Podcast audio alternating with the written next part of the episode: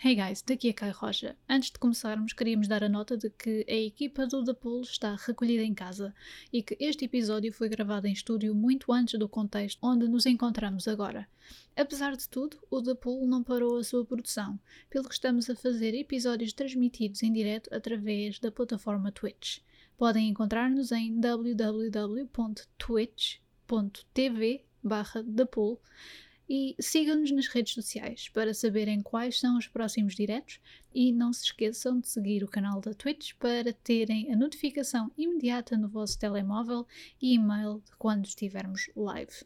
Os episódios já gravados em estúdio vão ser publicados de forma intercalada com os que foram transmitidos em direto. Esperamos que gostem e até já. A diversidade. Sim. A diversidade e, portanto, tem, tem muito a ver, a ver com, comigo, tem muito a ver com, com este meu outro lado, que no fundo é, eu acho que existe, é quase como a energia que, que me vem da, da literatura, da poesia e desta construção de projetos, uh, entra, vai enfunar a minha criatividade na, na, na ciência, sem dúvida. E também ao contrário. Este é o The Pool Podcast um programa sobre histórias, as suas pessoas e o que as move.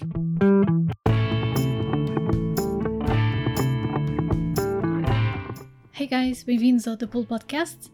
Neste episódio falamos com Pedro Machado. O Pedro é investigador pelo Instituto de Astrofísica e Ciências do Espaço e professor na Faculdade de Ciências da Universidade de Lisboa foi para já difícil de o encontrar, pois trabalha em muitas missões científicas por todo o mundo e por isso tem muitas histórias para contar. Falámos também sobre, claro, a astrofísica, sobre a teoria da Terra plana e sobre ouvidos perfeitos. Esperamos que gostem e até já!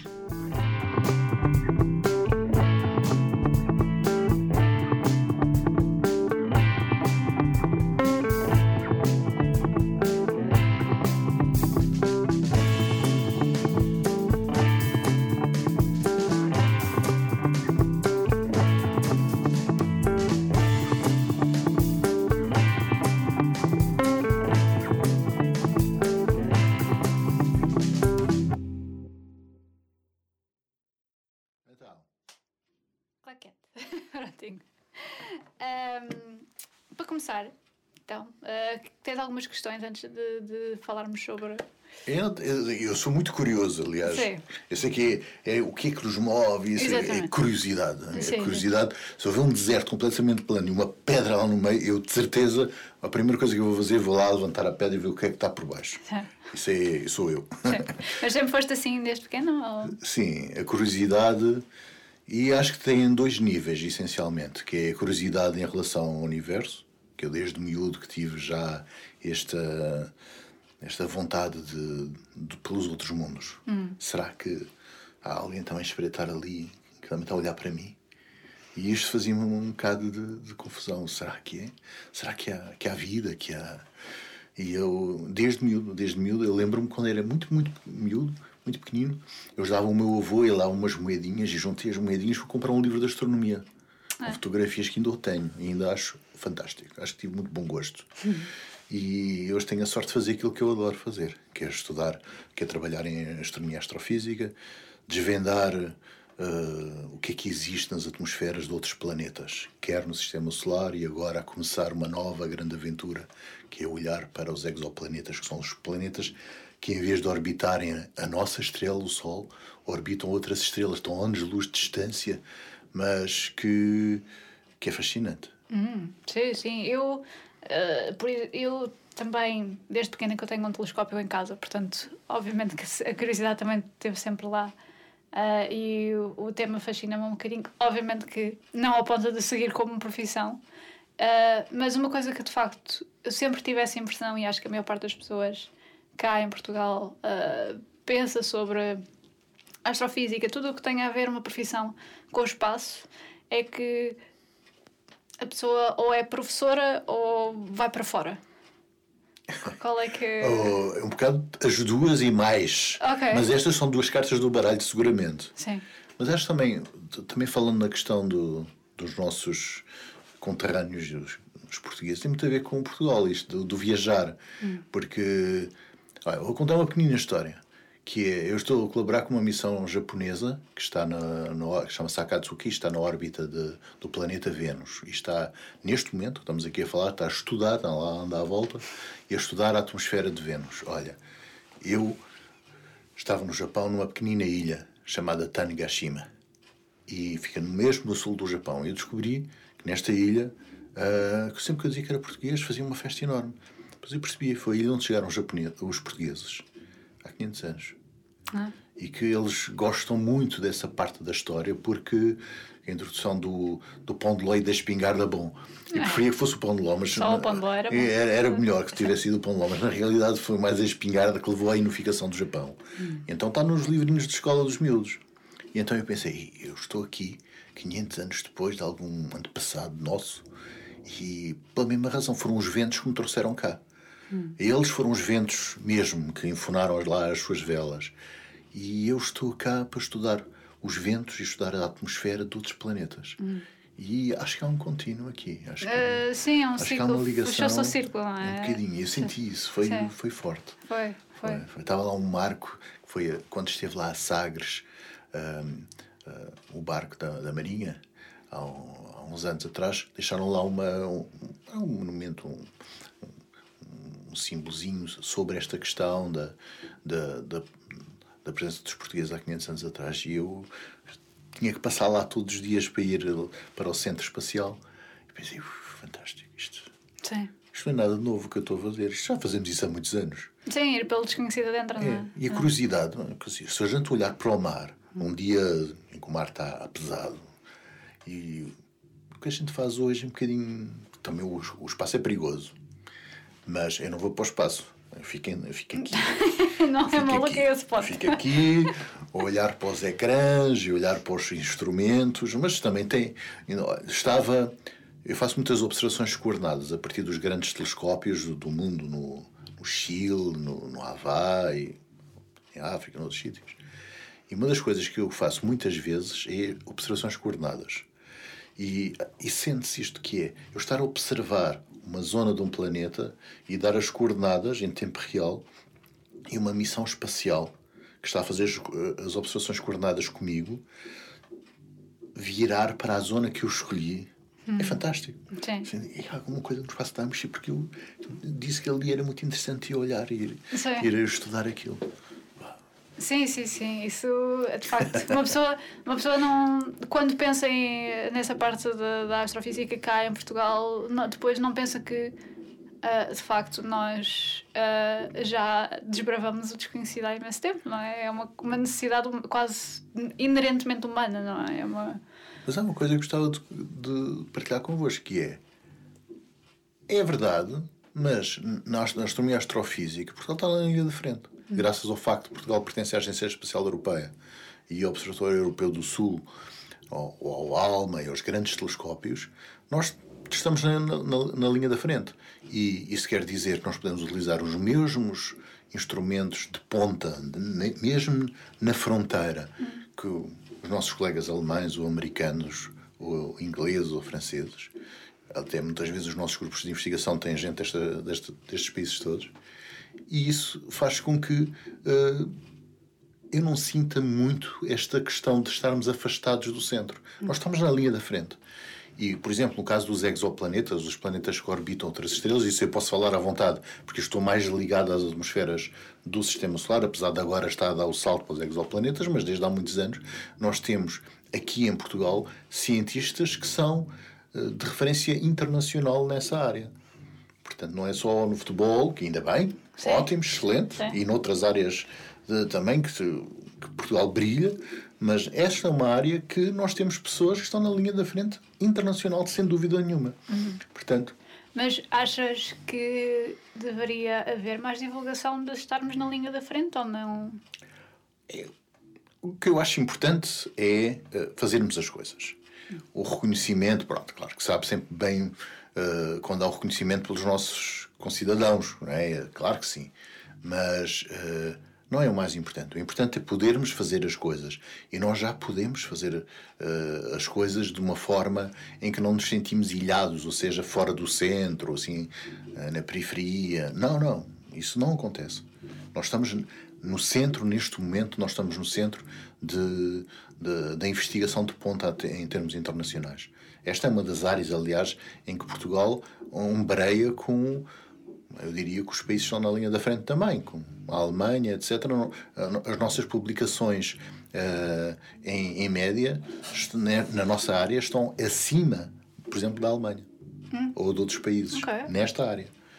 É bastante interessante isso. Eu aposto que 90% das pessoas que estão a ver e a ouvir isto que não fazem ideia de, de, de facto do quão na vanguarda estamos. Uh, sim, uh, mas mais uma vez, o que é importante é cada um fazer um pouco aquilo que está a fazer sim. e pronto. Claro que esta é, uma, é verdade que esta é uma área transversal porque as estrelas são de nós todos. O universo é de nós todos. É o mais democrático que há. Somos nós todos somos filhos das estrelas, nós todos somos seres feitos de luz concentrada, nós todos.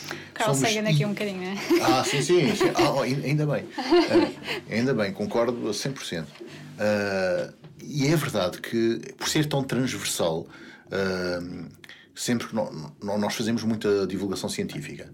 Uh, no planetário Gulbenkian, uh, na, ah, vamos a, eu vou às escolas muitas vezes, ou às universidades, damos palestras públicas e, e, eu acho isso muito importante. Muito importante porque é, é uma área da ciência especial, porque por um lado é transversal, está ligado um pouco a tudo, desde a biologia, à química, à física, à matemática, eu sei lá, está ligado a tudo, a nossa área.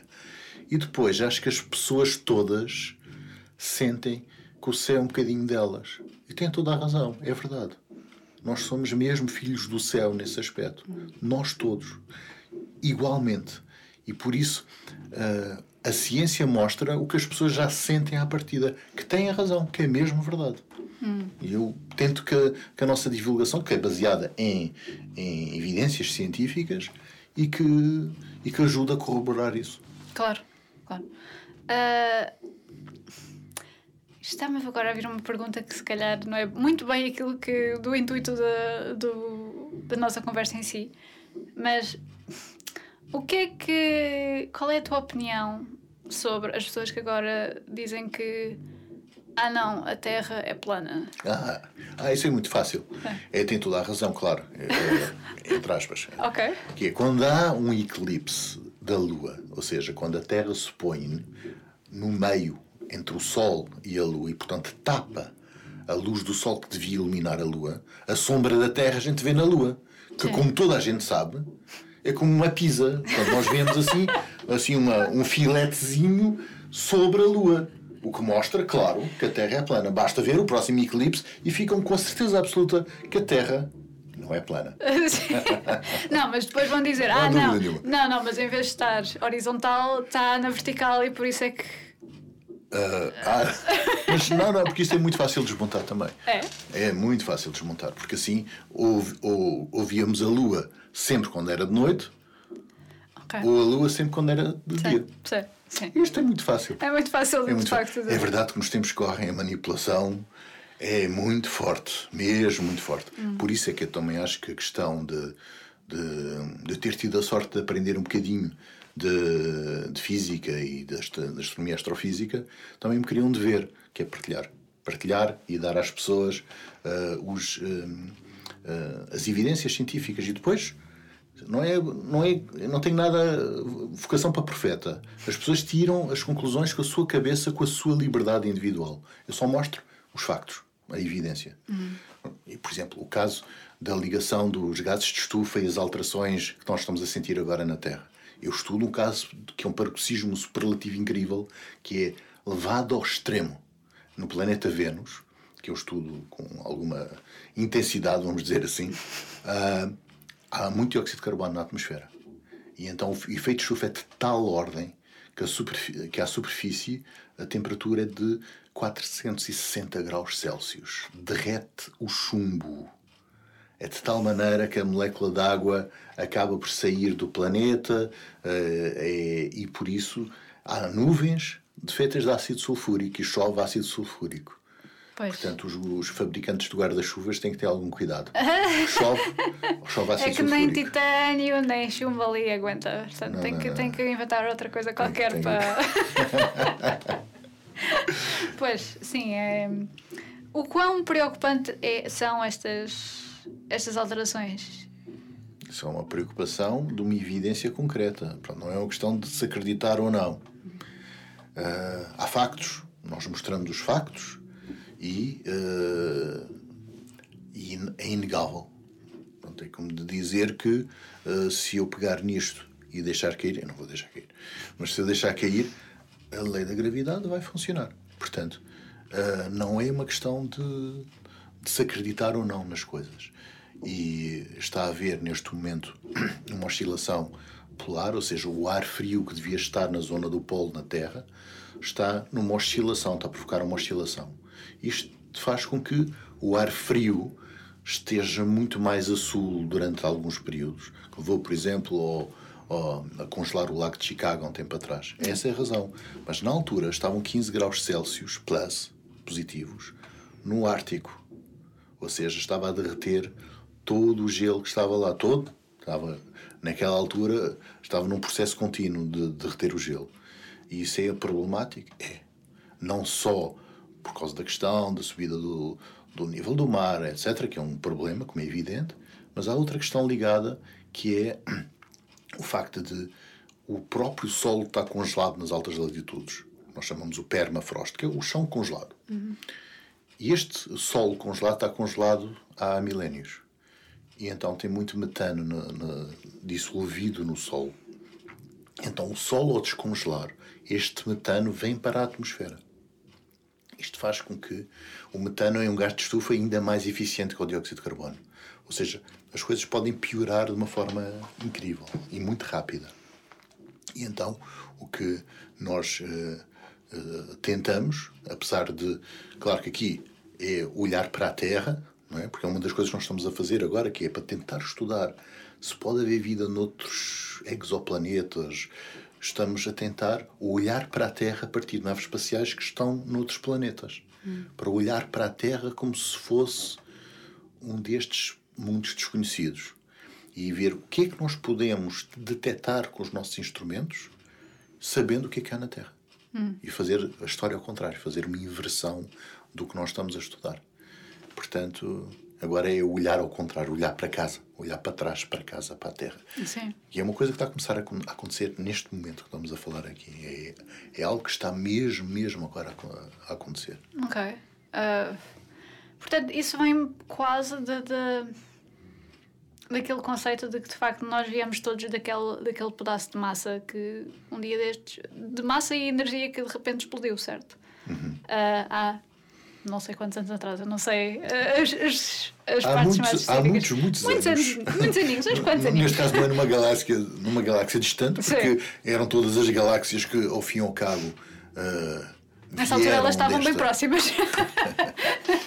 Elas formaram-se a partir depois desta expansão, é como atirar uma pedra para um charco e que provoca uma ondulação que vai se expandindo. Então, esta, esta variação, esta perturbação inicial do Big Bang, que é o que está a falar, não? Sim, exatamente. E depois ah, gerou-se a matéria e a partir daí começou a haver esta ah, expansão em, to- em todos os sentidos. Mas há uma coisa que eu, que eu gosto muito de dizer às pessoas e que, e que é, eu acho que muito interessante, é algo que eu, até como cientista, gosto imenso, que é o, o universo só existe porque é imperfeito. Se fosse totalmente perfeito, nós não existíamos.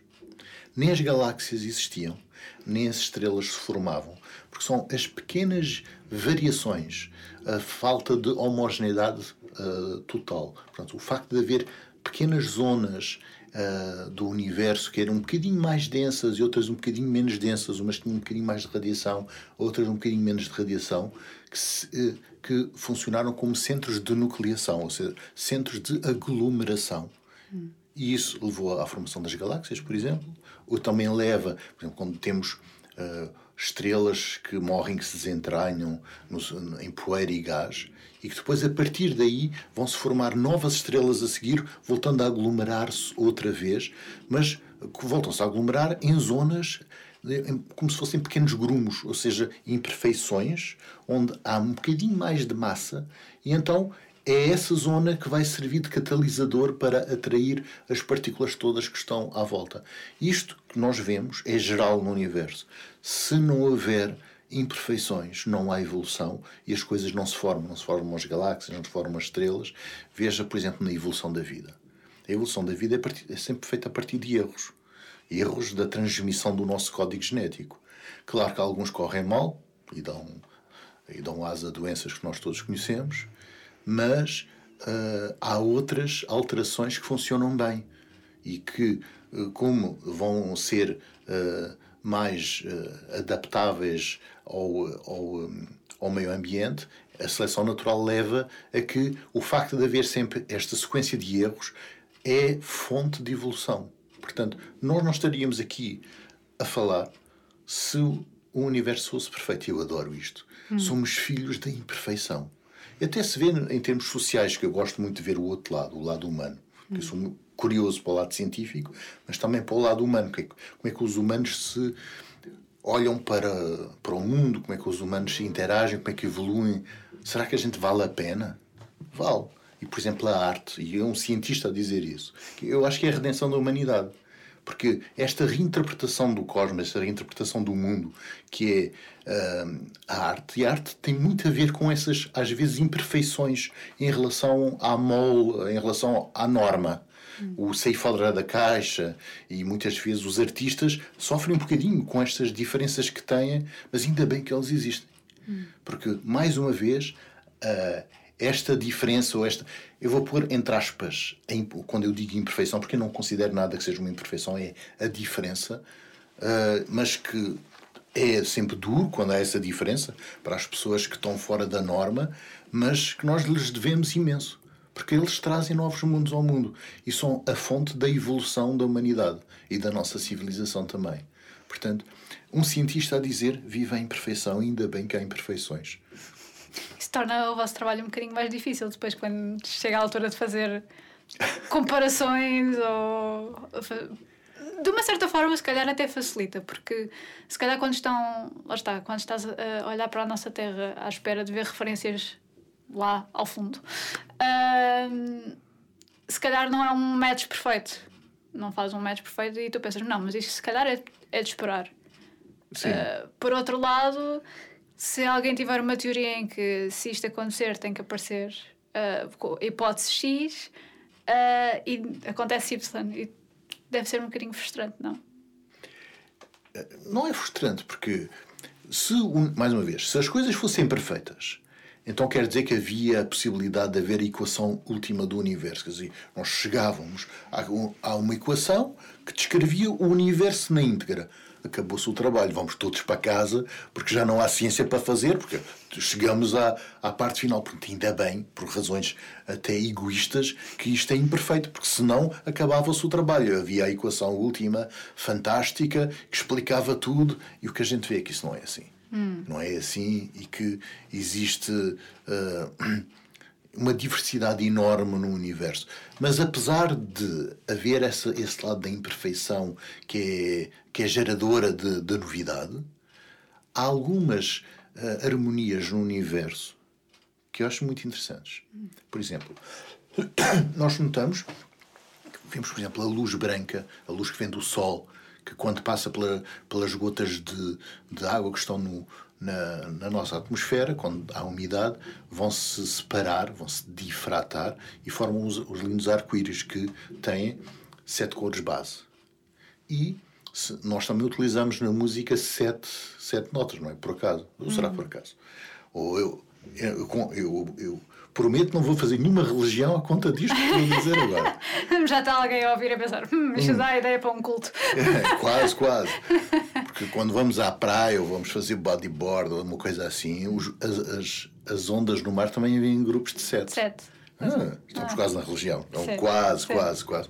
E mais, a coisa mais quadrada da ciência, que é que uma, uma formatação ali quadrada é a ciência, não tem piada nenhuma, que muita gente pode pensar, que é a tabela periódica dos elementos. Hum. É música. O senhor Mendeleev, um russo que desenvolveu uma harmonia entre, entre as substâncias, os elementos que ele foi encontrando, que já eram conhecidos na, na, na, na altura dele, advenha não do seu lado científico, mas de um outro lado que nem toda a gente conhece, que é o Sr. Mendeleev era geólogo, portanto ele conhecia muitas substâncias, muitos elementos na natureza, claro que era necessário, e era ao mesmo tempo pianista, Okay. músico. Portanto, ele tinha esta sensibilidade da harmonia, por exemplo, das oitavas do, do piano. Por isso é que se fala na regra do octeto em relação às moléculas. Quem tiver a ouvir e que tenha um pé na ciência ou na química, ou isso, oh, é a regra do octeto. Pois, pois, é as oitavas do piano, tal e qual. Portanto, a regularidade que há no universo ah, está. Esta, parece que há uma, um princípio dos vasos comunicantes entre todas as áreas. Há pouco, claro, ah, eu estava a falar do som e das sete notas que nós utilizamos, ah, ou de- das cores do arco-íris. Claro que há muitas outras cores, muitos outros sons, mas os base parece que existem uns modos normais, uma, que a física estatística explica, e que ah, também as ondas no mar, tudo o que eu estou a dizer são fenómenos ondulatórios. A luz, o som e as ondas no mar. Tem a ver? Claro que tem. Sim. Até as partículas dos elementos que têm a ver com a mecânica quântica, que também têm a ver com essa questão de haver uma vibração. Portanto, o facto de haver estas, estas frequências base faz com que estej- estejamos todos ligados no universo. Ou seja, quando nós vamos mais fundo na ciência, ela fica mais bonita. Porque a harmonia de, de- até da natureza vem ao de cima. Uma coisa, uma coisa engraçada em termos históricos tem a ver com os meus lindos planetas, que eu já percebi que eu gosto muito dos planetas. Então, ah, foi detectada uma regularidade em relação à estrela, neste caso no sistema solar, que ah, tem um, um planeta, Mercúrio, depois tem Vênus, tem a Terra, ah, tem a Terra, tem a Marte, e então houve um senhor que estudou esta regularidade e chegou à conclusão que deveria haver, a certas distâncias em relação, em relação ao Sol, deveria haver sempre um planeta. Que linda teoria! E aquilo encaixava para Mercúrio, para Vênus, para a Terra, para Marte. E depois, oh, era linda a teoria, mas caiu. Afinal, deveria haver um planeta a seguir a Marte, entre Marte e Júpiter, e não há. Que linda teoria que caiu. Pronto, vamos arrumar e vamos embora. Não. O planeta está lá. Só que não está montado. Eu costumo dizer que o planeta Lego Aquela. é a cintura de asteroides. Está exatamente no sítio que a regra de Titus Bode, que é o que eu estou a referir, previa. Exatamente na posição. Está esta, esta a cintura de asteroides e tem a ver com a, a- a- a formação do sistema solar e o facto de Júpiter estar muito próximo e ter uma massa muito grande e ter, eh, ao longo da evolução do sistema solar, ter tido umas oscilações de posição, etc. Mas essencialmente é o que, aqueles calhaus, vamos dizer assim, que deveriam se juntar todos para formar um planeta, estão todos desirmanados, estão todos. ah, ah, separaram-se todos pela influência, pela disrupção que foi perpetrada por Júpiter. E então eles, eles queriam se juntar, mas quando se estão a começar a juntar, passa Júpiter e aquilo fica tudo desregulado. E então é o planeta desmontado. Há um planeta desmontado, um planeta Lego. Oh, as pessoas não sabiam isso. Há um planeta que está ali. Se nós pegarmos nos isso como um puzzle, e juntarmos todos, temos um lindo planeta. Só que está desmontado. Está tudo desmontado. Por causa de Júpiter. Por causa de Júpiter. Bolas. Júpiter. Mas Júpiter é muito grande. Júpiter é enorme, sim, Pois. sim. E tem uma data de luas ainda por cima que deve. É, e é um. É um é, é o Júpiter, com as suas luas à volta, é como se fossem um pequenino sistema solar.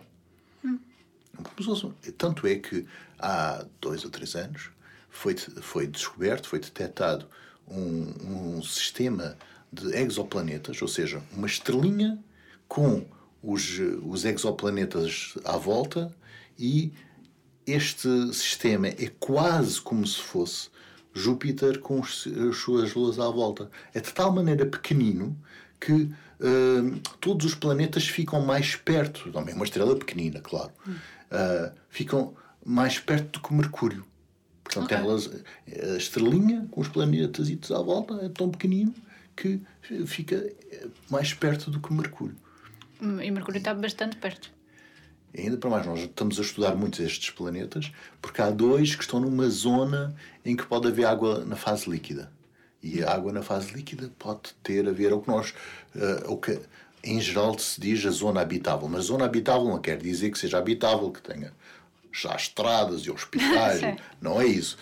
Quando dizemos zona habitável, só quer dizer uma coisa muito simples, que é, é compatível com a, te a temperatura, uh, as questões físicas associadas a esse planeta uh, permite existir água na fase líquida, é só isso, à superfície do planeta. Sim, é sim. só isso que quer dizer. Portanto, vá, digamos que se fosse para lá uma, um humano que estava lá mais ou menos confortável, talvez. Uh, não digo completamente confortável, não, porque isso por acaso mas... não, porque há muita radiação sim, e sim. nós já chegamos à conclusão que, uh, apesar de poder haver água uh, em termos termodinâmicos, a temperatura, a pressão, etc., eventualmente pode haver água na, na fase líquida à superfície, há outras questões que tornavam a vida como nós a conhecemos, hum. porque a vida pode ser totalmente diferente. Sim. E, e nós não termos a certeza, não, não fazemos ideia. Muitas vezes nós somos muito antropocêntricos, ou seja, quando nós imaginamos um, um extraterrestre tipo ET, não é? Que é uh, o Yoda, portanto é, é quase um ser humano, mas de outra cor, com as orelhas, com as antenas, mas, mas, é um ser humano. Mas uh, podemos levar as coisas ao limite. Por exemplo, há um, um escritor uh, cham, chamado Stanislau Lem, Stanislau Lem, que escreveu um, um livro chamado Solaris, sobre o qual se fizeram dois filmes um do Andrei Tarkovsky, que é uma, peça, uma obra de arte espetacular. O outro não vou dizer. Para, para, okay. Não vou dizer o que é que eu acho, mas okay. Mas o do Andrei Tarkovsky aconselho a ver, é lindíssimo. E então tem um conceito de vida levado ao extremo, que é um planeta que tem coberto com oceanos e que nestes oceanos desenvolveu ácidos nucleicos. Ou seja, desenvolveu uma consciência. Portanto, o planeta é o ser vivo. Oh, uau, ok. Portanto, é difícil abraçá-lo, dar beijinhos, sim, não sei o quê, é difícil. Não, é menos mas, empatia. Mas... é incrível, porque nos, eu, para mim é, é um susto, porque nos leva a imaginar a vida completamente diferente do que nós poderíamos pensar a priori. Mas é uma possibilidade, não é? Não, eu não sei, mas que é assustador, é como é que nós comunicávamos. O filme, o, o filme, o livro, o livro uh, este, nasceu com o livro do Stanislau Lem, é, é muito interessante. É muito interessante e é bom porque nos leva a pensar um pouco de uma forma muito mais holística. Muito... Repare, nós temos um pouco este conceito aqui na Terra da, da hipótese Gaia. A hipótese Gaia de que a Terra é um ser vivo, que há pessoas que hum. pensam assim, muito bem, que existe uma harmonia entre o planeta, etc. Uh, a mãe eu, natureza manda, não é? É, é isso. E eu diria que, no fundo, é, está um pouco ligado com esta imagem do, do solar, isto de haver um planeta que tem consciência por si próprio. É, é uma ideia bizarra. É uma ideia bizarra, mas uh, com um universo tão grande, não é? Que. Porquê que, porquê que não haveria também de existir, não é? Sabe-se lá o quê? O que é que há por aí? Que é que há por aí? E há uma coisa que nós já nos apercebemos agora, nestes últimos anos, aliás, estamos a falar muito de exoplanetas aqui na nossa conversa, deu o Prémio Nobel da Física, em execo, vamos dizer assim, a detecção do primeiro exoplaneta e, ao mesmo tempo, também a cosmologia. Acho muito bem entregue, quer o caso da cosmologia, quer o caso dos exoplanetas. Acho que foi um Prémio Nobel da Física muito bem, uh, uh, muito bem entregue este ano. Mas o que, o que eu gostava de dizer é que nós cada vez já foram, nós já temos a confirmação que há mais de 4 mil planetas para além do nosso sistema solar. Esses estão confirmados, mais de 4 mil. E isto é um grãozinho de areia no deserto. Pois. Porque o que nós estamos a ver em termos estatísticos é que praticamente todas as estrelas têm planetas. Pelo menos um. Hum. E muitas têm a dois, três, cinco. Sim. Tá. Mais, portanto, há bilhões e bilhões de estrelas só na nossa galáxia. Agora imagine, cada uma delas a ter em média dois, três planetas. Uau! Sim, é, é muita. É tal diversidade. É muito planeta. Há de haver um pouco de tudo, não sabemos. Pois, pois. Quando é que foi a primeira vez que te caiu na, na consciência, tipo, oh, meu Deus, eu não vou conseguir aprender isto tudo? eu acho que é todos os dias. Todos os dias. Porque nós já chegamos. Eu sou muito curioso hum. e gosto de aprender tudo. E gosto de aprender com os meus colegas. Então, ser uma pessoa que não é da minha área, eu vou-me colar para fazer uma data de perguntas. Às vezes, se calhar, sou um bocadinho chato, porque pergunto, pergunto, pergunto, gosto muito de aprender coisas que não são da minha área. E é verdade que já chegamos a um nível de especialização tão grande que só na nossa área, só a nossa área é o mundo. E não podemos saber tudo de todas as áreas. Uh, mas agora eu vou um pouco fazer um bocado de advogado de diabo em relação ao que eu acabei de referir. Não temos que saber tudo de uma forma especializada, mas acho que podemos tentar entender as coisas. Por isso é que eu acredito que a tertúlia, conversar com os amigos é importantíssimo. Porque é uma forma de nos engrandecermos todos uns aos outros, além de ler e ver filme, teatro, essas coisas todas, claro. Mas é uma forma de nós termos mais do que uma vida. Claro, não vamos ser especialistas, mas se nós trocarmos e com, com os nossos amigos e pudermos, pudermos uh, no fundo, uh, partilhar um pouco as nossas experiências, as coisas que a gente sabe, não é preciso saber fazer as contas todas até ao fim. Isso, isso é da nossa, cada um na sua área. Como dizem os nossos irmãos brasileiros, cada macaco no seu galho. mas ainda bem que há muitos galhos. A árvore tem muitos galhos. E, e, é possível nós comunicarmos e aprendermos, por isso é que eu acredito mesmo que a comunicação de ciência é algo extremamente importante. E é algo que uh, até nos tempos que correm, que há tanta manipulação, a maneira de eu lutar contra a manipulação é ir partilhar com as pessoas, com as crianças, às escolas, com toda a gente, com toda a gente que é curiosa, com toda a gente que é, quer saber. Eu vou partilhar um bocadinho daquilo que eu sei, mas também lavo bem as orelhas para ouvir os outros, hum. porque isto tem que haver reciprocidade. Ah, sim, sim, principalmente para uma pessoa que é, que é tão curiosa como tu, não é? Que também precisa, tem sede de, de, ah, de saber. Um, vamos imaginar, vamos uh, retroceder assim um bocadinho. O Pedro em formação. Um, quando dizias a alguém que se calhar já não te conhecia ou passou, passou a conhecer-te uh, naquele momento que tu estavas interessado em astrofísica e que estavas a estudar e que te ias tornar, uh, uh, que ias trabalhar em astrofísica, o que é que as pessoas, como é que as pessoas normalmente um, reagiam? É uma boa questão. Eu, a princípio, quando era, quando era muito jovem, uh, numa primeira fase, eu via mais a física, a ciência a ciência numa, a ciência numa forma mais geral. Apesar de eu, para mim próprio, eu já sabia que queria estudar os planetas. Hum. O primeiro livro ainda tenho lá em casa, o primeiro. Mas imagens lindas, ainda, ainda hoje o acho lindo. E, portanto, para mim, dentro de mim próprio, não havia assim grandes dúvidas. Apesar de eu gostar muito de outras áreas totalmente diferentes. As artes, a literatura, a poesia, e, e que têm alguma ligação com estas coisas. Mas é verdade que quando eu partilhava com os meus amigos, uh, acho que passava um bocadinho sim, sempre por um nerd, porque também era bom aluno na altura. Se bem que. E na altura era um bocadinho mais. Havia mais um estigma, não? De, de... Eu nunca tive muito o estigma porque eu sempre fui um bocadinho doido.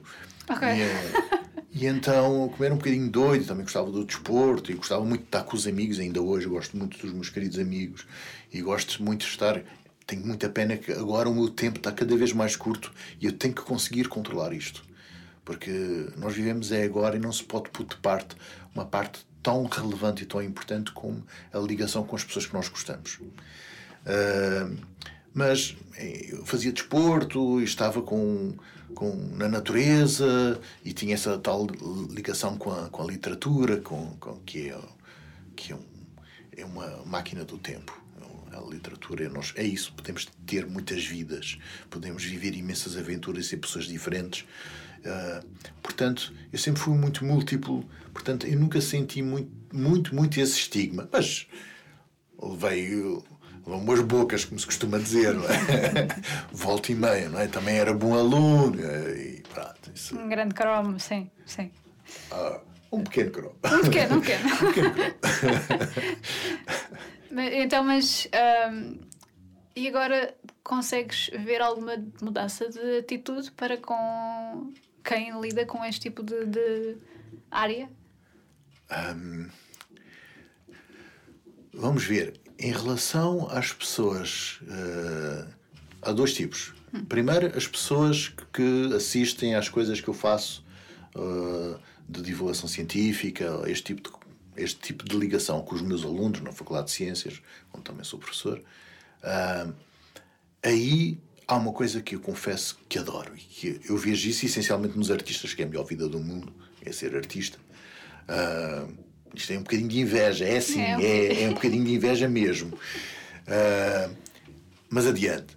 Uh, que é as pessoas com quem eu lido e começo a falar um bocadinho sobre estas áreas e como eu tenho amor por aquilo que eu faço e porque eu estudo, isto passa. Porque sempre que é verdade, passa sempre uma certa energia, vamos dizer assim. E eu vejo uh, as estrelinhas a cintilar nos olhos das pessoas que ficam os olhos brilhantes depois. E isto, eu, para mim, é a paga suprema. Hum. Que é poder acender, levar à ignição da, do espírito de outra pessoa a partir das coisas que eu gosto, eu acho que é uma coisa fascinante. Que é a comunicação é algo de lindíssimo. Porque nos, é isso, é uma partilha muito grande. Hum. É uma partilha desse amor que pode propagar assim de pessoa a pessoa e uh, a este nível. Depois há outro nível que é, são as pessoas com, que, que se conhecem por acaso e que, e que, e que, que sabem o que é que eu estou a fazer e que eu estou de partida para para, para este projeto, para estudar a atmosfera de um planeta que está tão longe e às vezes ficam assim um bocadinho numa primeira fase, diria eu, como é um animal do jardim zoológico, aquele tal cromo, não é? E, e, ficam assim um bocadinho. Uh, estamos em, em mundos diferentes, ou como se eu estivesse um bocadinho dentro de um aquário numa primeira fase. Hum. Mas se nós temos a possibilidade de comunicar, a pessoa, a pessoa vai ver que, que sou, somos iguais, que, eu, que somos igualmente inteligentes, que somos. Uh, temos o mesmo nível, diria eu, de, talvez até de curiosidade, mas que temos canais de expressão diferentes. Mais uma vez, pode ser um artista, uma pessoa que. ou uma pessoa que tenha uma, um, um, um trabalho das 9 às 5 que, que todos nós temos que ter para, para sobreviver, uh, mas que essas pessoas também têm os seus sonhos, os seus hobbies ou as coisas que gostam que têm imenso valor. Portanto, eu acho que é, eu, eu não, posso, não passo muito pelo tal nerd, muito, muito inteligente. Não, porque não sou, sou uma pessoa normalíssima. Ou, se, ou seja, são áreas diferentes, são métodos que nós aprendemos para as ferramentas que nós utilizamos na nossa área como há outras áreas que as pessoas, por exemplo, eu tenho imensa inveja de um, de um músico que tenha ouvido absoluto. Deviam ser todos afogados à nascença. Como é que é possível terem tido essa sorte fantástica de terem ouvido absoluto? É eu adoro é a perfeição. Música. É a perfeição. Mas eles têm a perfeição. Eles apanharam a, a parte da perfeição que, que, infelizmente os outros eles apanharam. Não podem ter. Ah, isto e lhes bater a todos. Como é que é possível terem ouvido absoluto? Que sorte fantástica! Eu estou a brincar que eu tenho Sim. uma admiração enorme hum. pelos, pelos músicos, pelas pessoas que têm ouvido absoluto, que é tudo tão fácil, que, tenha, que estão em uníssono, estão em harmonia com, com a natureza, que sentem, uh, ouvem uma música e conseguem replicá-la. Eu tenho um ouvido de chumbo, que, que é uma coisa, adoro, adoro, música, tenho uma grande fruição, um prazer enorme na música, tenho uma grande admiração pelos músicos, mas, uh, mas não podemos ter tudo, não é? E ainda bem que somos diferentes. Hum. Mas... mas mesmo assim deviam ser todos advogados à nascença. Os advogados a ouvirem, tipo, então, mas espera lá.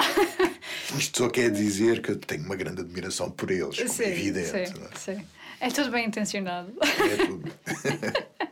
um, falando em de, eh, de, música, eu não sei, eu, obviamente que eu, se calhar eu estou a, a inventar, mas eu também tenho ligeira noção que muitas pessoas que estão relacionadas a estes pontos da, da ciência que têm de facto esse, esse calling da, para a música, para a poesia, para a literatura,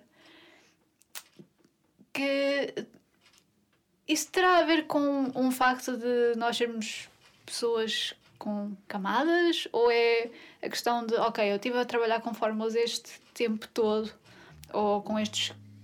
Vá, que, obviamente que são desprovados todo, todo o tempo, mas estes factos científicos que são quase uh, engravados numa, pedra.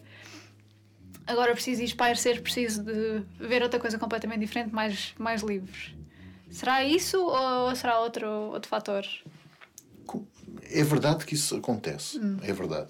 Até em termos históricos, uh, se, não, se nós olharmos um bocadinho para a história, nós vemos que há amizades improváveis. Há, sei lá, o Freud e o, e o, Freud e o Einstein que eram amigos, uh, que escreveram um livro em conjunto, por exemplo. Ah, ok. Acho que Freud e Einstein. Sim. Que é mais disparo era difícil, Sim. não é? Mas há muitos casos ao longo da história de pintores que eram muito amigos de músicos, que eram muito amigos de escritores, cá em Portugal, inclusive. Uh, mas na Europa isso é notório no mundo inteiro. E o que eu diria é, é uma questão de sensibilidade. Quando nós temos uma, uma sensibilidade que vamos tornando um pouco até mais fina, mais exacerbada, uh, claro que quando há outras áreas, outros canais que não o nosso, outros meios de expressão que não o nosso, nós podemos não ter domínio sobre aquele meio, mas podemos reconhecer uh, a ossatura da harmonia nos outros, nos outros, nas outras, uh, nos outros meios, nos outros canais de expressão. Hum. E por isso também temos este prazer do reconhecimento desta harmonia nas outras áreas que nós não, uh, que não dominamos. Além de que, uma coisa que eu gosto muito e que era muito típico cá em, cá em Portugal e que eu estive ligado até a um grupo nesta que tem um pouco essa, essa moda de ver, que eram as tertúlias. E que, no fundo, eram grupos de pessoas, cá, historicamente, começou pela literatura, mas havia pessoas que estavam nestes grupos das tertúlias uh, artístico-literárias e que vinham de áreas uh, até um pouco diferentes. E porquê? Porque eu acho que há uma catálise, ou seja, há uma, uh, um recrudescimento da, da, da criatividade de cada um pelo facto de comunicar uns, comunicarem uns com os outros. Por isso, mais uma vez, acho que a comunicação e as rodas de amigos, nós comunicarmos uns com os outros e com, até com as pessoas com quem nós temos admiração, que nós gostamos, é extremamente importante e que está-se a perder no mundo hoje, apesar de termos tanta facilidade de comunicação. Hum. Estarmos próximos das outras pessoas e de podermos voar pelos olhos delas, podermos sentir o mundo pela sua forma de sentir, eu acho que isto é muito enriquecedor e é muito amplificador até para nós próprios. E o que eu sempre senti nestas coisas é que às vezes eu tinha um problema, uma equação diferencial, que aquilo estava a dar, já me apetecia ir ao pescoço, aquela raio da equação diferencial. Hum. E estava a falar com um amigo que era de uma área completamente diferente e que era um poeta e que estava a discutir com ele e de repente vem uma solução à cabeça. E eu, eu acredito. Porquê? Porque nós estamos mais aprofundados na nossa forma de, de sentir e podemos nos aperceber das harmonias internas das coisas. Hum. E eu acredito que isso funciona muito bem. Sim. Portanto, até. Uh, há casos, em França eu conheço vários casos históricos de, de, de, pintores que se encontravam, etc. E depois iam todos a correr para casa porque estavam todos em incandescência. O facto de se puxarem uns aos outros, aquilo era como o fósforo na lixa. Portanto, aquilo eles tornavam-se incandescentes e iam correr para casa e se, não, se calhar iam pintando. Se calhar foi assim que nasceram os grafites. Eles não conseguiam chegar a casa, iam, iam pintando pelo caminho até chegar a casa. Se calhar foi assim. se calhar foi. ah, então pensa, Paulo, eu não tenho telas em casa. Uh, pode ser esta parede, é, então, por exemplo. há casos lindíssimos. Sim, é? sim, é verdade. E uns bons casos lindíssimos. Sim, sim, sim. Não é tudo, há uns que sujam, isso é outra conversa. Sim, mas uh, gostos também para tudo, não é? Também é verdade. É legítimo. Sim. Um, qual é que foi até agora a coisa mais chocante que aconteceu no teu trabalho? No meu trabalho? Uh, eu tenho tido muita sorte. Eu adoro ter sorte. Não sei porquê, adoro ter sorte. Ah, chocante. Chocante. Intenso. Intenso é, por exemplo, ter visto uma coisa que nunca tinha, nenhum ser humano tinha visto antes. Que é? Eu, é um sistema de ventos que existe no planeta Vênus e que eu fui a primeira pessoa a notar que havia esta, esta estrutura do, do vento. E não tem interesse nenhum, isto não, não contribui para a felicidade de ninguém. então, Para a minha, talvez um bocadinho, mas nem mesmo para a minha é assim tanto como isso. Mas só o saber que eu fui a primeira pessoa que se apercebeu que aquilo existia no universo é. É como estarmos assim num abismo. Sentimos aquela, aquela visão do infinito. tu ficaste com aquele sentido de responsabilidade, eu preciso de comunicar isto ao mundo? Ou Não, nada. nada? Não. Foi mesmo só. Não, porque eh, naturalmente o iria fazer. não é? Sim. Mas é mais aquela coisa de uau, há coisas novas. Há- eu descobri uma coisinha. Quer dizer, é, pronto, é o meu legado. É uma coisinha pequenina, não tem interesse para ninguém, não serve para nada, ma- mas é uma coisinha Não se sabe pequenina. ainda. É Se calhar uma serve para alguma que Fui eu que trouxe. Sim. E, portanto, acho que todos nós podemos trazer uma coisinha pequenina. E se todos tiverem esta questão de, na sua vida, deixarem este pequenino legado, seja lá o que for, seja lá uma nova maneira, uma nova canção, uma nova maneira de, de, de olhar para o mundo, sei lá. E, e eu acho que isto é, é construção. Construção social em conjunto. Toda a gente partilhar com uma coisinha pequenina. Sim, é aquela coisa do propósito na sociedade que temos, não é? Que, que se cada um fizer a sua parte, hum, dá para mudar muita coisa. Certo? mesmo que seja de uma forma imperfeita. Mais uma vez, não tem que ser construir, seguir as regras, não sei o quê, porque muitas vezes o lado mais importante vem daqueles que assumem não seguir as regras. E eu acho que isso é muito importante também. De haver essa liberdade individual, porque tem um peso muito grande. é? Eu tenho amigos que são, que são, que são, que são artistas e, eh, ou que se dedicam ao mundo, aos filmes ou à, à literatura ou à poesia. Às vezes a vida é muito difícil, porque quem tem um trabalho das 9 às 5 sempre tem eh, se não perder um emprego, sempre tem uma, uma rede por baixo para segurar na vida. Mas quem está sempre a investir tudo, isto é uma coisa que eu acho que é importante.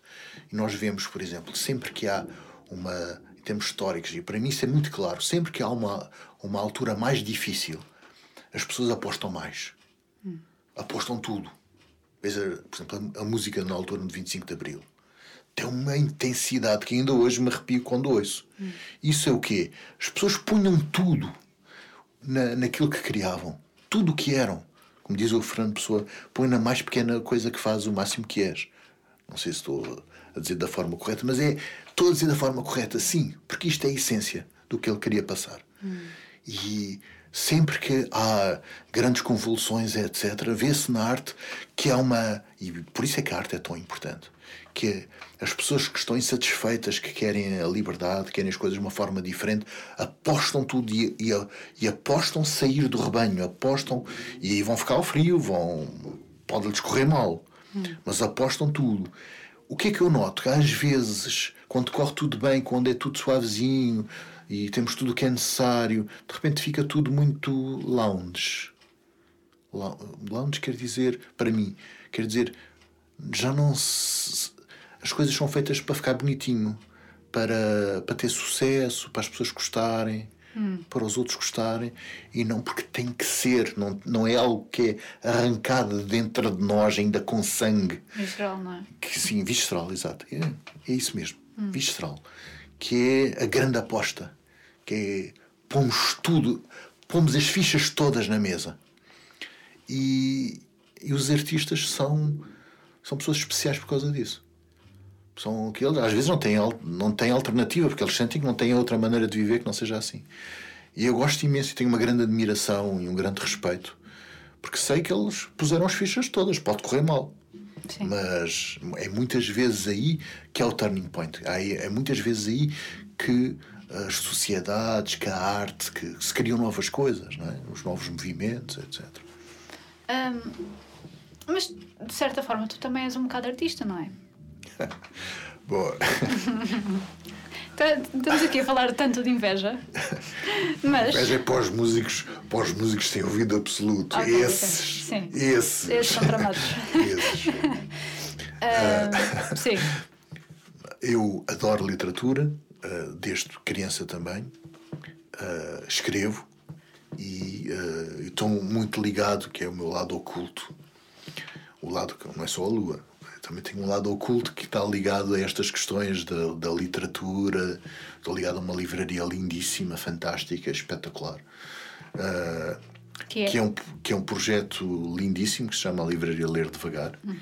eh, e que tem tudo o que eu sou. É, aquele projeto é tudo o que eu sou.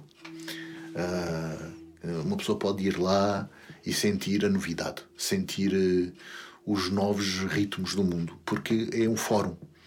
Ah, qualquer pessoa pode entrar, pode ler todos os livros que estão lá de uma forma gratuita e ir embora. Agora, se quiser levá-los para casa, por favor, passe na caixa antes. sim. Mas é esse fórum em que as coisas são gratuitas, que toda a gente é elegível, que é ah, todas as pessoas são inclusivas, todas as pessoas podem pertencer, podem entrar, podem participar, e isso é algo que eu acredito muito nesta, nesta ah, disseminação da, da beleza, da, da, da, da harmonia, da sabedoria, da, e também da interação, da reciprocidade e da partilha entre as pessoas. Porquê? Porque há, no fundo, o princípio da livraria tem a ver com o facto também, ao mesmo tempo, ser uma, uma biblioteca, vamos dizer assim, e ao mesmo tempo é um centro cultural, onde é tudo gratuito. Pois, e de facto, que eu me lembre, não sei se continua assim, mas eu, eu, eu mudei de país há- recentemente e só agora é que voltei há pouco tempo. Ahm, vocês também, de facto, têm muito ah, lá ah, o hábito de fazer palestras e tertúlias, Exatamente. certo? Claro. Sim. E poesia, e teatro, e música étnica, e jazz, e blues, e, e- e exposições de fotografia, e de exposições de arquitetura, e, e, e nunca mais acaba. Sim. Há todo um mundo. A diversidade. Sim. A diversidade. E, portanto, tem, tem muito a ver, a ver com, comigo, tem muito a ver com, com este meu outro lado, que no fundo é- é- eu acho que existe, é quase como a energia que, me- que me vem da, da literatura, da poesia e desta construção de projetos, eh, entra, vai enfunar a minha criatividade na, na, na ciência, sem dúvida. E também ao contrário. E também ao contrário. Portanto, há muita coisa que eu vou aprendendo e que tenho acesso no lado da ciência e que depois vou partilhar com as pessoas através da outra estrutura da- dos canais da, da literatura, da poesia e, e que está lá a marca, porque nós somos as mesmas pessoas. Tá? Há, há esta, mais uma vez, este princípio dos vasos comunicantes, em- que são duas, duas manifestações distintas, é verdade, mas são duas manifestações distintas do mesmo querer compreender o universo. Ahm, Está lá o teu livro no Ler Devagar? Ah, Deve estar, sim. ou então, se não estiver, também não faz mal, quer dizer que já o- alguém já o tem em casa. Pronto. Portanto, espera que, que vá, os livros têm, são, os livros têm que ser abertos, que é para respirarem. Claro. Não podem estar sempre fechados. Sim, não faz São bem. coitados, têm que respirar, têm que abrir os livros de vez em quando. Também são seres vivos. Não, não é? Tem que respirar. Sim. Ahm, como é ou, ou- ou que. com mais gaivotas, não é? Com um livro aberto é um pouco como uma gaivota, tem que dar as asas para poder voar. Sim, exatamente. Portanto, Sim. mas aí quem voa, quem voa somos nós, quando os livros se abrem e fecham, não é? Ahm, como é que apareceu então a ideia do, do livro? Do livro. Oh, este... Há mais do que um. Há um que tem a ver com, se calhar, esse que, está, que, está, que estás a pensar, que é um livro que tem a ver com uma resenha de mais de 20 anos a viajar pelo mundo. Sim, era esse, sim. Mas se há mais do que um, vamos falar dos, de, desses. E vamos falar neste. Alguns, Vamos falar neste. ok. Vamos falar neste. Ah, então, eu sou muito curioso, adoro viajar, como é evidente. E Mas viajas gosto- muito também por trabalho. Agora sim, mas durante muitos anos passava a vida a fazer a Rota da Seda, a refazer a viagem do, do Roberto Ivans de Angola à Contracosta, mas eu fiz ao contrário.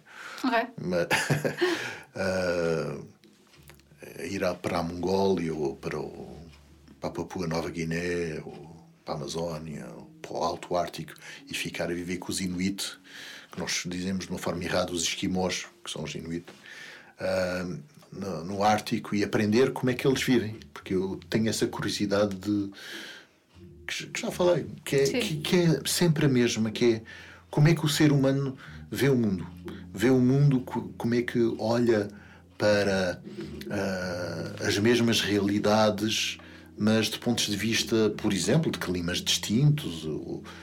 Uma coisa que eu, além de, claro que ia fotografando também, mas essencialmente ia escrevendo, e uma das coisas que eu fui fazendo durante muitos anos foi recolhendo contos tradicionais dos povos. Por exemplo, contos para crianças. Não só, mas contos para crianças. E ao fim de muitos anos eu comecei a perceber de uma coisa incrível, que se calhar não é assim tão incrível, que é os contos para crianças são todos iguais.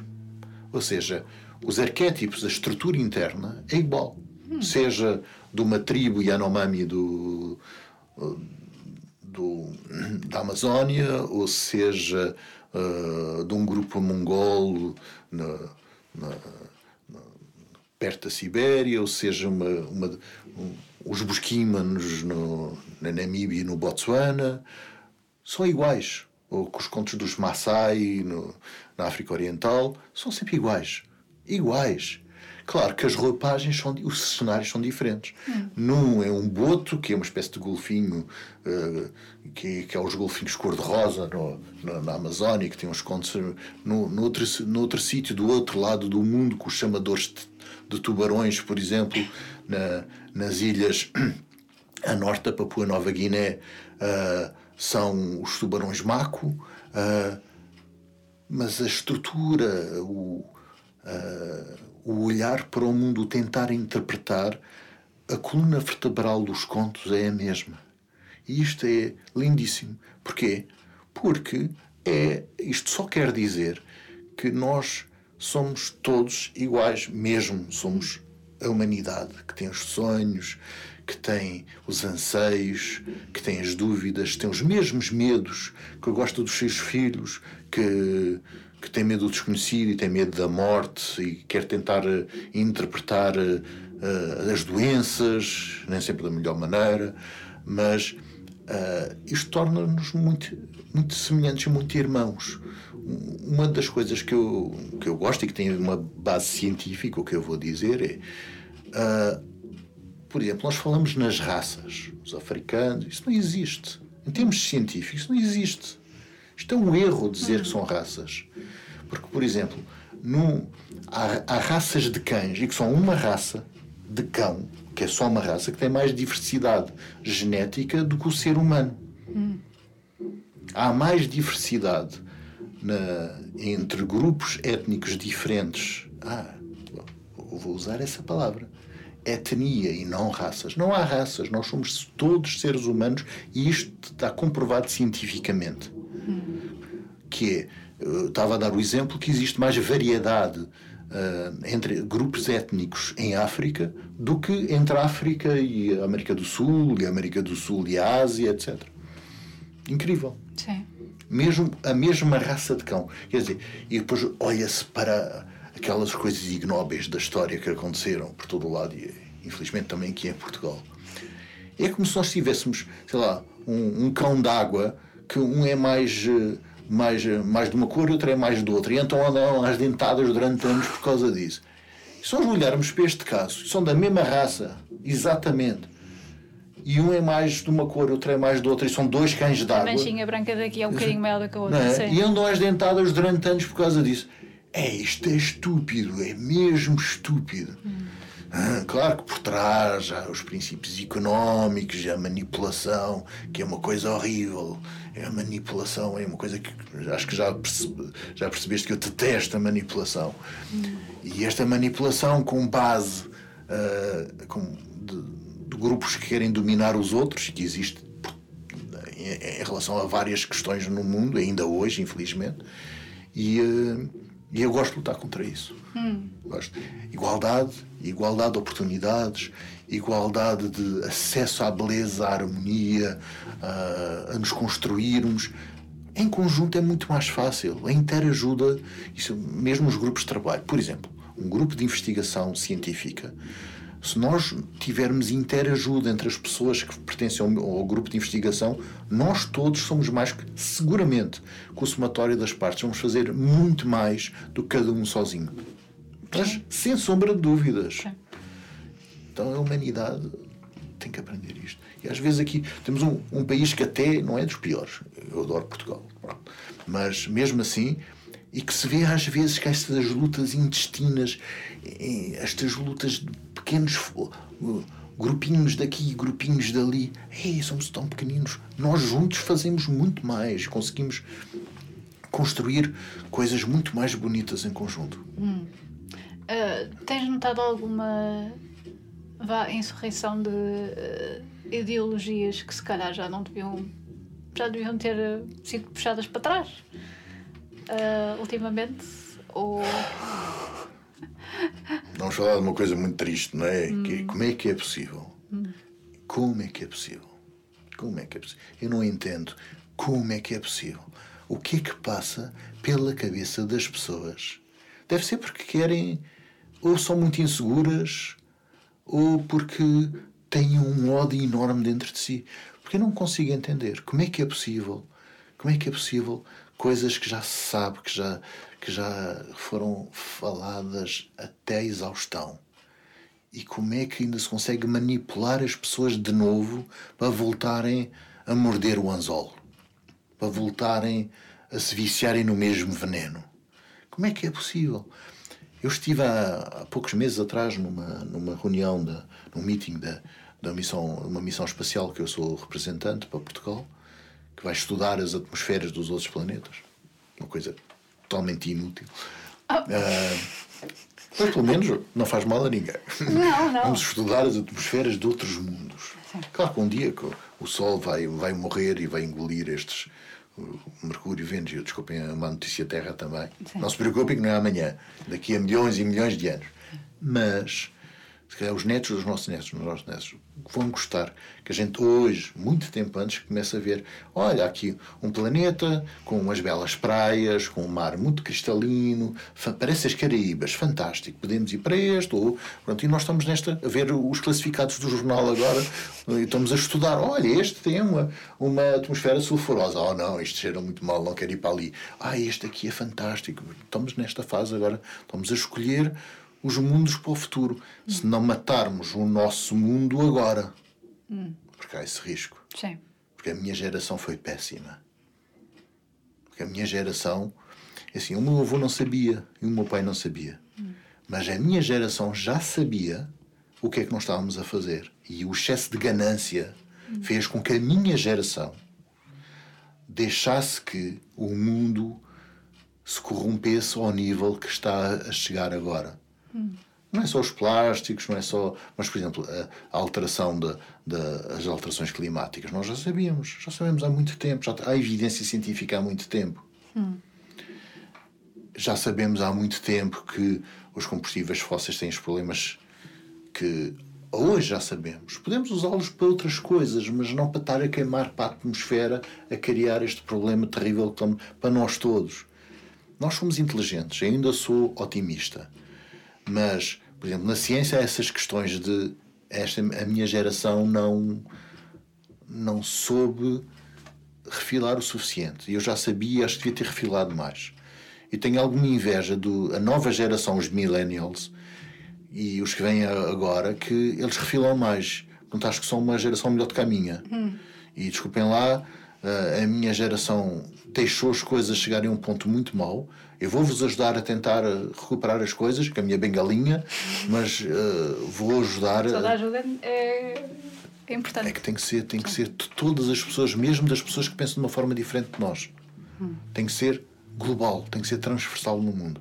Eu sou otimista porque eu sei que isso é possível e já houve coisas que aconteceram bem, numa forma uh, correta, ainda há poucos anos, como por exemplo a questão do buraco do ozono se falava muito, nunca mais se falou no buraco do ozono. Porquê? Porque nós conseguimos resolver o problema. Hum. mas foi com a ajuda de todos, no mundo inteiro, com leis no mundo inteiro. Agora, nas alterações climáticas também é possível. Há muitos colegas meus que acham que já não é possível. Que já se passou o ponto de não retorno. Sim. Eu acho que ainda é possível, mas tem que ser agora, tem que ser todos. Temos todos, mesmo os que pensam de uma forma diferente da minha. Porque é um bem maior. E quando o inimigo, uh, quando temos um inimigo comum, nós unimos-nos. E é, é isso que eu acho que todos nós. Uh, eu sou otimista, que isso, eu, sei, eu, acho, eu sinto que isso vai acontecer. Mas uh, estas novas gerações dão-me um bocadinho de, de, otimismo porque eu vejo que elas refilam se É preciso, nós temos que lutar pelos nossos direitos. Nós não lutamos pelos nossos direitos, quem que vai lutar? Os outros ficaram calados durante 40 anos, como os da minha geração. Pois. Não devíamos ter ficado calados. Nós já, devíamos ter mais cedo uh, uh, levantado essa lebre e mostrado que uh, nós podemos. há, por exemplo, um projeto espacial que estava sempre a dizer que era inútil, mas, por exemplo, os painéis solares foram desenvolvidos na altura da ida à Lua. Hum. Na ida à Lua. Sim. Claro que há pessoas também que acham que nunca foi à Lua. Pois, também. Mas eu... todos os dias se prova, sabe? Sabes que todos os dias se prova que o homem foi à Lua. Todos os dias. Porque os astronautas, aqueles que nunca estiveram lá, deixaram os refletores, como aqueles refletores que as pessoas usam nas bicicletas, por exemplo. Sim. Foram desenvolvidos na ida à Lua. Pois, os refletores das bicicletas foram usados, foram desenvolvidos na ida à Lua. Estão lá. E então, na Terra, é lançado um laser um, para ser refletido nestes pequenos refletores que os astronautas deixaram lá na superfície da Lua, para o, o refletor reemitir a radiação na direção da Terra e nós conseguirmos medir a distância da Terra à Lua com uma precisão de menos com, com centímetro. Hum. E assim nós conseguimos chegar à conclusão que a Lua se está a afastar um bocadinho da Terra todos os anos. A Lua se está a afastar da, um da Terra? Todos, sim. Todos Isso anos. o que é que vai significar para as nossas marés? Uh, para nós e para as nossas marés, por enquanto, nada. Okay. Mas daqui a alguns milhões de anos a Lua vai estar tão longe que já não vai tapar o Sol todo e já não vão ter a sorte. Estão a ouvir? Nós temos sorte de ver, podermos ver eclipses totais do Sol. Daqui a milhões de anos, se o mover, já não vão poder ver. E temos muito mais sorte do que sim, eles. Sim. sim. Em, relação, em relação a esta coisa. Mas é verdade que na, na, na parte da ciência há coisas que, eh, como eu estava a falar dos painéis solares, foram desenvolvidos. Pode ser a salvação agora para a Terra, mas eh, é preciso lítio para fazer os painéis solares. Tem que se ter cuidado, tem que se fazer as coisas de uma maneira certa, correta. Mas há pessoas que querem comer galinhas e não querem matar galinhas. Dizia uma poeta, uma poetisa uh, que eu gosto muito do nosso lindo país. Quer dizer, as coisas têm que ser feitas com responsabilidade. Hum. Quer dizer, porque senão depois fica tudo. Eu também acho que tem que ter cuidado, as pessoas devem ser todas ouvidas, tem que fazer os, os estudos de impacto ambiental, fazer tudo correto e tentar preservar tudo. É possível, porque nós somos inteligentes e temos imaginação. E deve ser feita esta discussão, não é chegar a um sítio e partir tudo. Claro que não. Mas atenção, mas não é dizer não se faz. Porque como é não se faz? Continuamos a, a, a comprar petróleo daqueles países onde há guerras, por causa de nós lhes comprarmos petróleo e assim haver muito dinheiro em, relação a isto, além de estarmos a matar o nosso mundo, é que o excesso de dióxido de carbono, nós temos a sorte de ter um mar, que o mar funciona como uma esponja, absorve o excesso de dióxido de carbono. É. O, mar absorve Sim. o excesso de dióxido de carbono. Portanto, as alterações climáticas estão mais lentas do que o que poderiam estar e estão a ir a toque de caixa.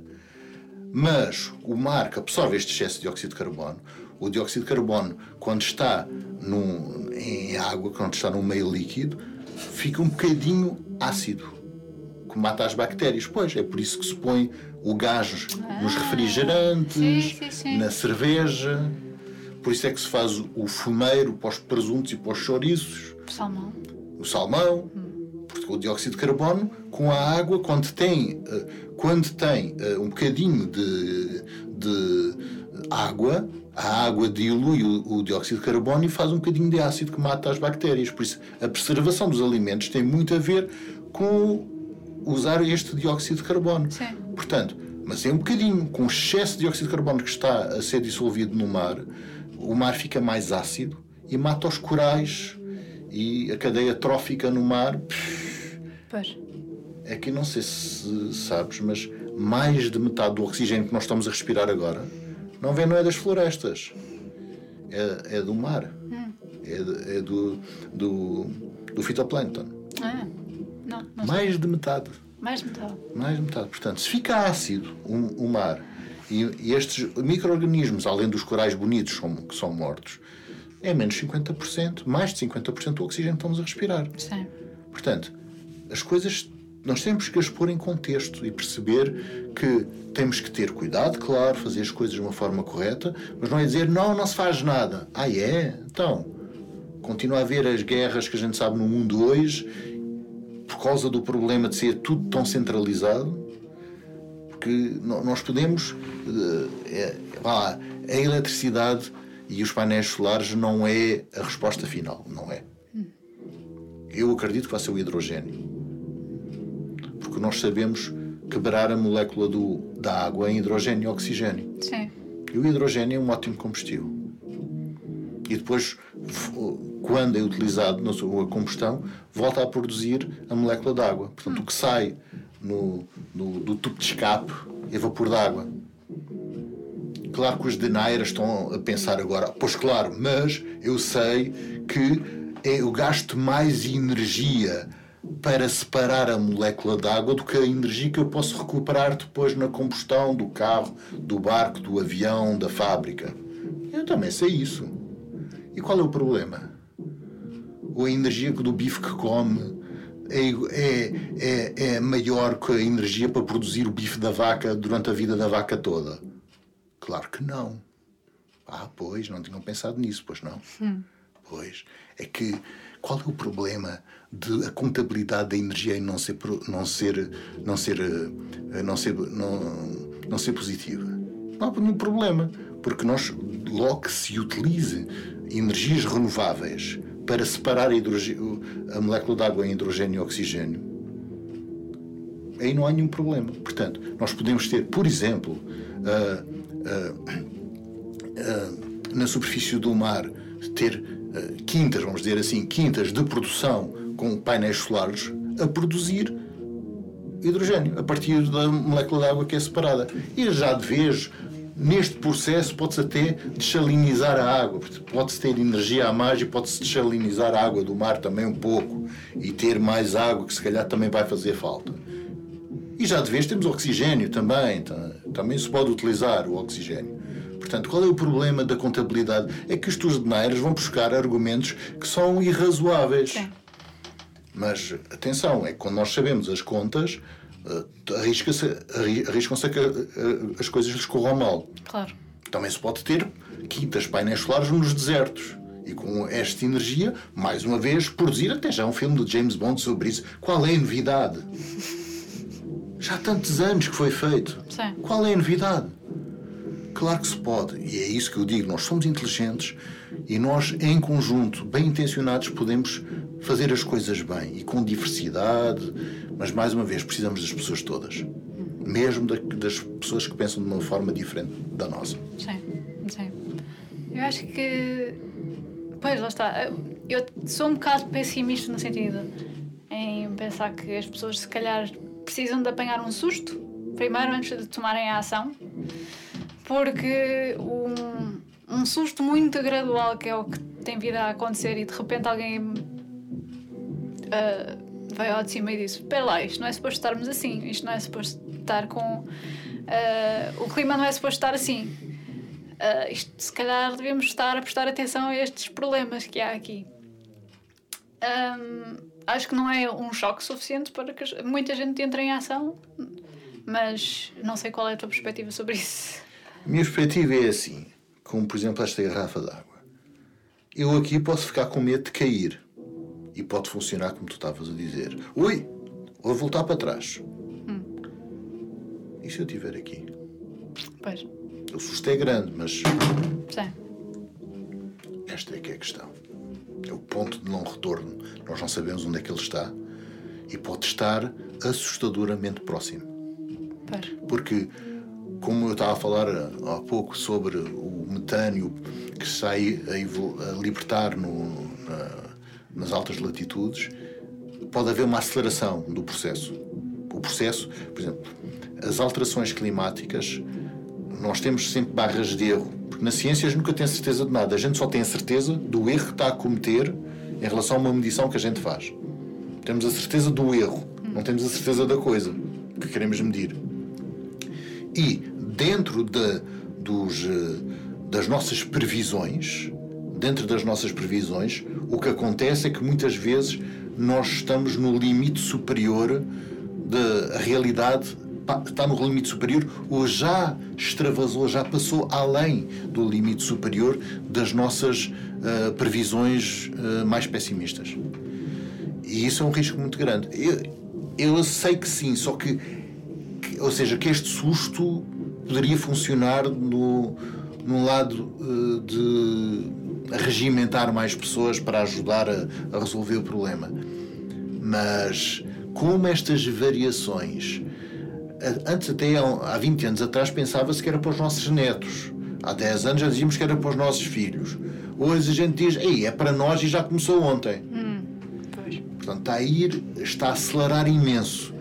E como é muito gradual, só agora é que a gente já começa a ver que há incêndios na Suécia, que não se conhecia, não. Uh, ou que está um, um país como a Austrália toda a arder, como a gente viu há dias ou que estão 25 graus em fevereiro em Portugal e que as vinhas já se ressentem, por exemplo, e que há secas continuadas, que não é um ano é, ou dois anos, mas são cinco anos de seguida, é, ou que a passagem do Noroeste de, entre o Atlântico e o Pacífico, que há uns anos atrás abriu o gelo que deixava passar os barcos mais ou menos de 7 em 7 anos, está aberto tipo autoestrada todos os anos, tanto é que já levou à alteração das rotas marítimas internacionais, porque é muito mais rápido ir, uh, por exemplo, da, da costa uh, este dos Estados Unidos para o Japão, passando por ali, do que ir uh, pelo Cabo Horn,